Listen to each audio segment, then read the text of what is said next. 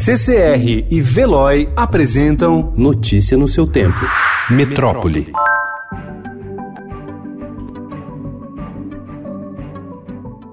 Investigações policiais em diferentes estados mostram que por trás de mega roubos cometidos recentemente no país estão criminosos especializados e reincidentes. A polícia tem se beneficiado do avanço das técnicas de investigação com auxílio de exames de DNA e bancos de impressões digitais para com mais frequência conseguir fazer ligações entre os casos e entender melhor a dinâmica dos grupos. Com auxílio dessas ferramentas, a polícia conseguiu estabelecer relações entre os casos de ataques a aeroportos no sul e no sudeste do país.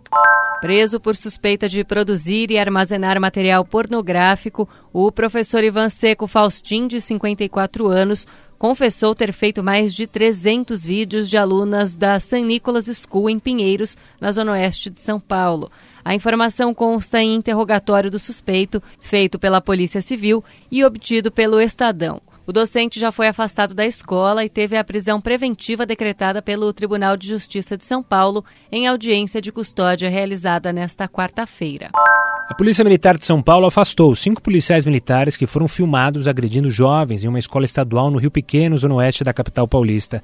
Os vídeos que mostram as agressões foram divulgados nas redes sociais.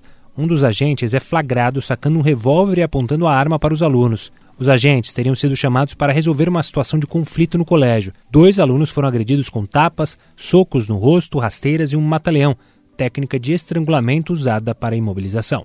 A mudança dos hábitos alimentares pode ser uma importante arma individual na luta contra o aquecimento global.